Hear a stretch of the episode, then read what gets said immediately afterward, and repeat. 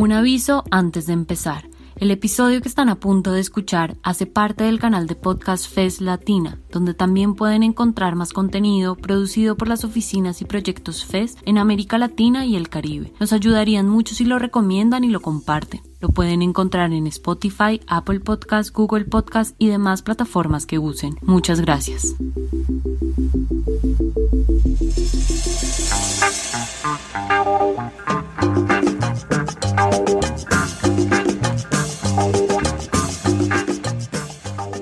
Una pandemia cambió el mundo, como nunca antes, como siempre. Pero el periodismo se sigue pareciendo demasiado a sí mismo. Mientras los lectoespectadores globales, aquí y allá, cada día más y más, estamos cambiando.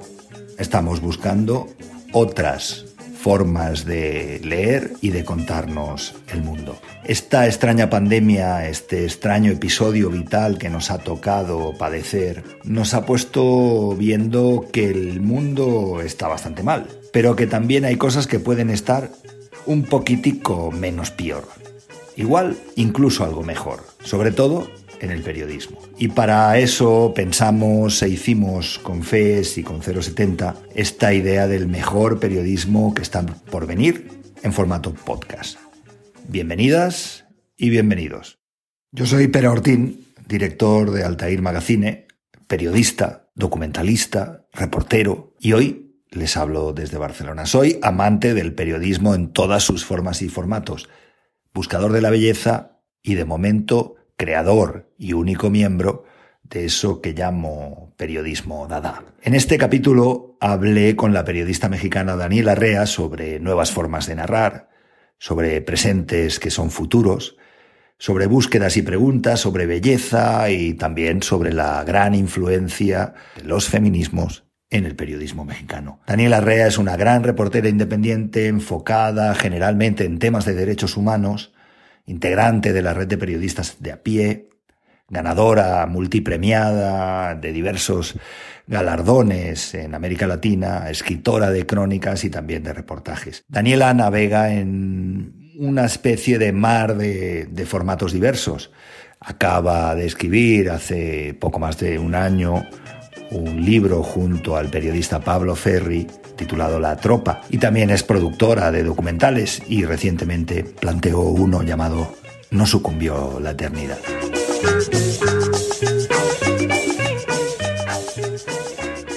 Hola Daniela, ¿qué tal? Daniela, en estas conversaciones con otros colegas siempre me gusta iniciar con una reflexión asociada a esa idea de que el mejor periodismo está por venir, sí, pero también conectada con nuestras relaciones eh, con el poder. Tú has tenido diversas eh, formas, formatos y dimensiones de trabajo periodístico muy diversas. Y también muchas relaciones diferentes con eso que, para entendernos y de forma genérica, llamamos el poder. ¿Cómo es, según tú, esa relación extraña entre el poder y el periodismo? Creo que es una relación o sea, es una relación compleja. Yo crecí siendo reportera como, como en la oposición, pues, ¿no? Me tocó crecer con partidos de derecha conservadores en el gobierno. Y entonces era de alguna forma relativamente sencillo no hacer periodismo, pero sí posicionarte como políticamente en tu periodismo. Y ahora, cuando gana, digamos, un gobierno de izquierda, a mí en lo personal me pasó que se me tambalearon cosas porque yo dije, híjole, ¿cómo, cómo se hace el periodismo eh, cuando ya no es oposición, ¿no? En, cuanto a ideología, pues. Y, claro que la respuesta obvia es, pues, como siempre se hace el periodismo, ¿no? Cuestionando, dudando, comprobando, verificando, pero creo que, que sí costó trabajo ubicarnos en cómo íbamos a hacer un periodismo crítico y es algo que, que, que, se traslapa a un montón de espacios en donde hacemos el periodismo y donde hay relaciones de poder. Muchas cosas en juego, es cierto, cuando hacemos nuestro trabajo periodístico. Daniela, tú has tenido y tienes una larga trayectoria profesional. ¿Cómo crees que ha cambiado un poco tu forma de hacer periodismo con el paso del tiempo? ¿Qué experiencia quieres o te gustaría o podrías compartir que nos sirva un poco de referente para aquellos periodistas y aquellas periodistas jóvenes que están haciendo ya y que harán en un futuro muy cercano ese mejor periodismo que está por venir? A ver, lo voy a contar con una anécdota. Cuando yo estaba reporteando, yo empecé en Veracruz y en Veracruz mi trabajo era hacer la crónica, crónica, así, ¿no? Entonces un día fui a hacer un trabajo sobre la zafra. La zafra es la quema de la caña que visualmente es una cosa súper fuerte, pero también socialmente implica la explotación y la forma de vida de las personas muy, muy complicada, hacinadas, en condiciones muy precarias, trabajando la zafra. Y yo escribí un reportaje que en ese momento, que en ese entonces me gustó mucho, me pareció importante, se desplegó en una plana completa, fotos, y me di cuenta que casi nada de lo que yo escribí mientras estuve en Veracruz estaba en el lenguaje de los derechos humanos, ¿no? Y eso me hace pensar eh, o sea, en un momento de mi vida dije, híjole, qué mal, yo no vi que estaban violando los derechos de las personas. Y por otro lado, y esto es algo que pienso ahora, por eso creo que siempre estamos en conversaciones constantes, incluso con nosotros mismos, y durante mucho tiempo reivindiqué el periodismo de los derechos humanos, y así se me asume como una reportera de, de derechos humanos.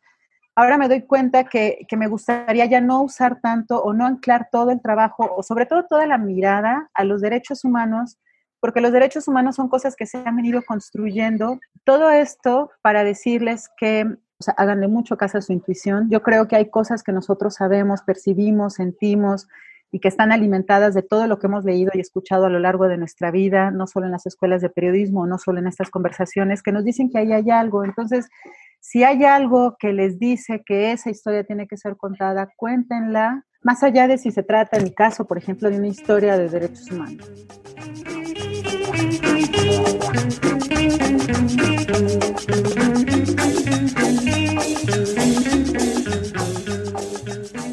Estos días, tú y yo, un poco preparando esta conversación, comentábamos eh, al hilo de lo que a mí me gusta considerar esa búsqueda valiente eh, en las escrituras y en los formatos. No estoy hablando de escrituras en genérico, pero puede ser cualquier formato, evidentemente el formato sonoro este en el que nos estamos ahora comunicando. ¿no? Yo siempre me planteo que no hay humanidad sin reto, que el reto define al ser humano. ¿Cómo entiendes ese reto, ese proceso de desafío, esa valentía en lo periodístico? Tienen que ver en cómo, cómo logramos que el trabajo que nosotros estamos haciendo, ese es un desafío, ayude a generar dudas y, o preguntas más que dudas, en lugar de confirmar las cosas que ya sabíamos, tanto para los periodistas como para los lectores.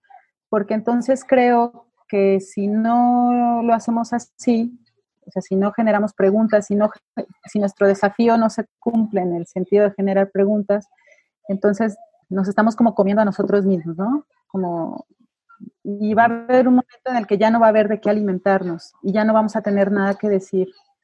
Entonces creo que ese es un desafío en lo personal. Nunca perder la capacidad de, preguntarnos cosas, de dudar cosas, y es ahí donde también pondríamos en juego o a discusión la palabra empatía. Eh, me parece que es otro desafío. Daniel ha estado preparando la charla buscando los datos sobre eso que a mí me gusta definir como necroperiodismo, el periodismo de la muerte, ¿no? En México, eh, un país con más de 127 millones de habitantes, el año pasado murieron casi 36.000 personas asesinadas. Un desastre. 100 asesinatos diarios. Pero nacieron casi 2 millones y medio de seres humanos.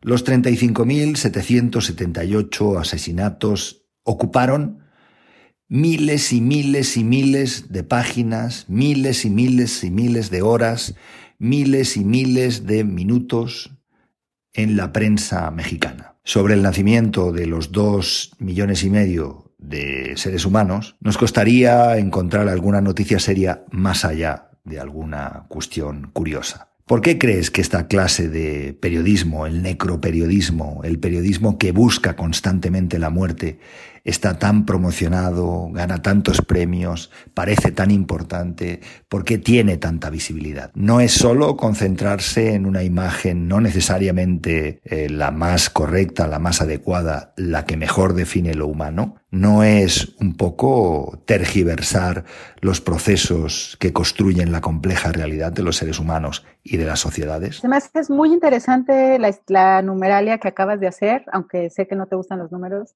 pero pero, pero posiciona muy bien el tema. Yo podría decir que yo hago periodismo, no sé si necroperiodismo porque se me fue, pero yo escribo sobre las personas que han sido asesinadas y, y entonces me interpela como, a ver, vamos a pensarle.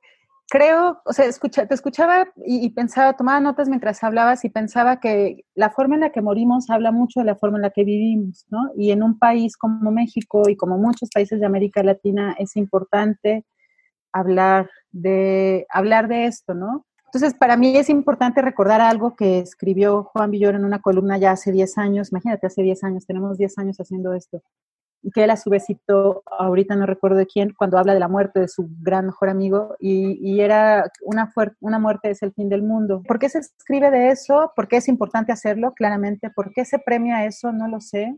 Habría que extender esta pregunta y preguntarnos a qué se, a qué responden esos o sea, como las dinámicas de los financiamientos de ciertos temas de periodismo en ciertas regiones del mundo en algunos momentos o en otros.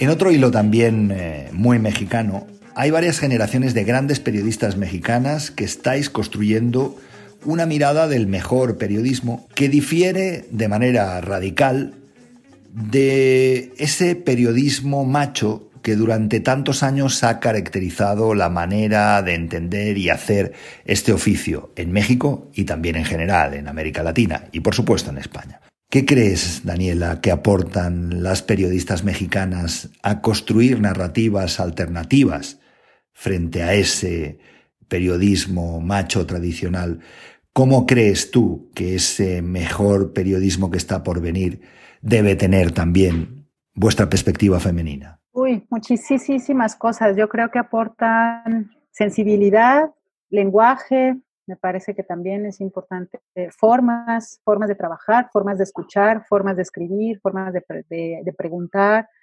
formas de mirar la realidad, miradas. Cuando la violencia narca, eh, criminal, Estado, estaba contada desde los hombres, a quienes escuchábamos era a los narcos, a los abogados, a los judiciales, y creo que el periodismo hecho desde, desde las mujeres también ha hecho que preguntemos a las mujeres y entonces escuchamos a la mamá del chico asesino, escuchamos a las mujeres que fueron desplazadas y que están tratando de, que cuentan cómo en las noches las que podían salir a recoger los cuerpos eran ellas porque los hombres no podían salir porque los mataban, ¿no? Escuchamos estrategias para tratar de medio enseñar a los niños de primaria por qué tiene sentido ir todos los días a la escuela cuando afuera todo el mundo les dice que tienen que ser narcos. O sea, escuchamos una o sea, se nos ilumina el mundo, pues, ¿no? Se nos presenta el mundo, se nos alumbra el mundo cuando, cuando escuchamos desde estas miradas feministas. Creo que el feminismo ha aportado todo esto, ha aportado también poner la mirada en, el asunto del cuidado y de un periodismo que no signifique, o sea, que no sea a costa de la vida de, de las personas, porque también queremos estar bien, pues, ¿no? Me interesa muchísimo esa idea de que el feminismo aporta una mirada particular al asunto del cuidado y también al cuidado de las historias, que es una cosa que me interesa específicamente, un periodismo que no sea a costa de la vida de los seres humanos. Queremos estar bien, ¿no? Como tú dices. Por otra parte, ¿cómo crees que se puede mantener una cierta independencia periodística cuando en general los medios para los que se trabaja, para los que trabajamos, podrían pertenecer a grandes eh, grupos financieros con intereses muy claros. Fíjate que eso pensé cuando hablabas del periodismo disidente, ¿no? Y cuando se habla del periodismo disidente, uno cree que el periodismo disidente solo puede hacerse desde los medios independientes. Eh, lo que sea que eso sea, porque cada vez es más acuosa la definición de los medios independientes.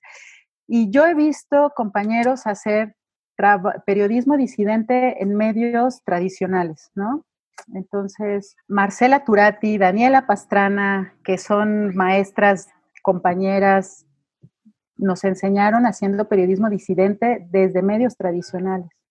Pues yo no, yo creo que sí es posible, claro que es posible hacerlo, que cuesta trabajo, sí, que, que muchas veces te van a vetar, sí, pero creo que hay ejemplos como decías tú, el reto define al humano, en donde esos retos se, se cumplieron, se hicieron trabajos que rompieron las mismas políticas de los medios desde los medios. Bien, veo que estamos de acuerdo en esa idea de que el reto, el desafío, define lo que es humano. Eh, me parece una idea clave para también pensar nuestro trabajo y el periodismo. Una última pregunta que te lanzo y que está relacionada con una preocupación personal, profunda y total que tú conoces, que hemos compartido preparando esta charla, que tengo por el asunto de la belleza y su relación con el periodismo no la construcción de una belleza estética, no la construcción de un esteticismo que haga perder sentido al periodismo, sino esa búsqueda sincera de la belleza para construir un eje narrativo del mejor periodismo que está por venir. ¿Cómo ves ese asunto? ¿Qué te dice la palabra belleza relacionada con la palabra periodismo?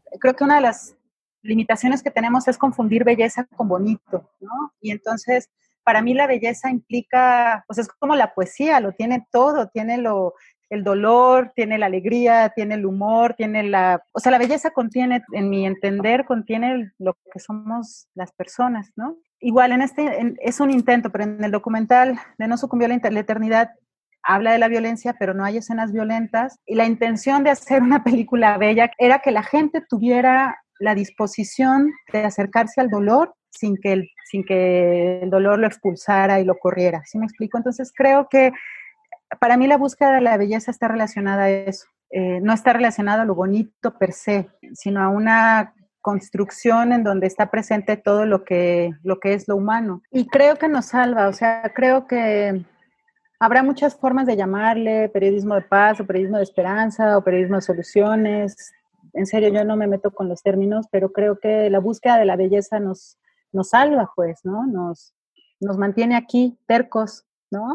Con dudas, con ganas de conversar después de tres meses de encierro. Pues me quedo ya en este final con esa reflexión que nos lanzas de que la búsqueda de la belleza nos salva de alguna manera y nos mantiene aquí, con dudas y con ganas de seguir conversando, a pesar de estar confinados, encerrados en esta extraña situación. Mil gracias Muchísimas gracias por la conversación, Daniela. Ha sido un placer y un honor.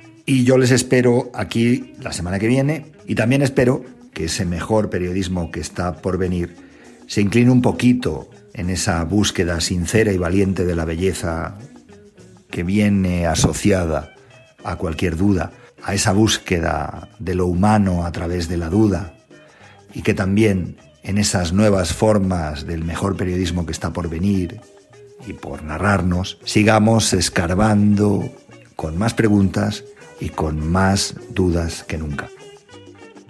Y la semana que viene estaremos hablando con Jaime Abello, el director, cofundador de la Fundación Gabo. Esto fue, esto es, esto será el mejor periodismo que está por venir. Yo soy Per Ortín y les doy muchísimas gracias.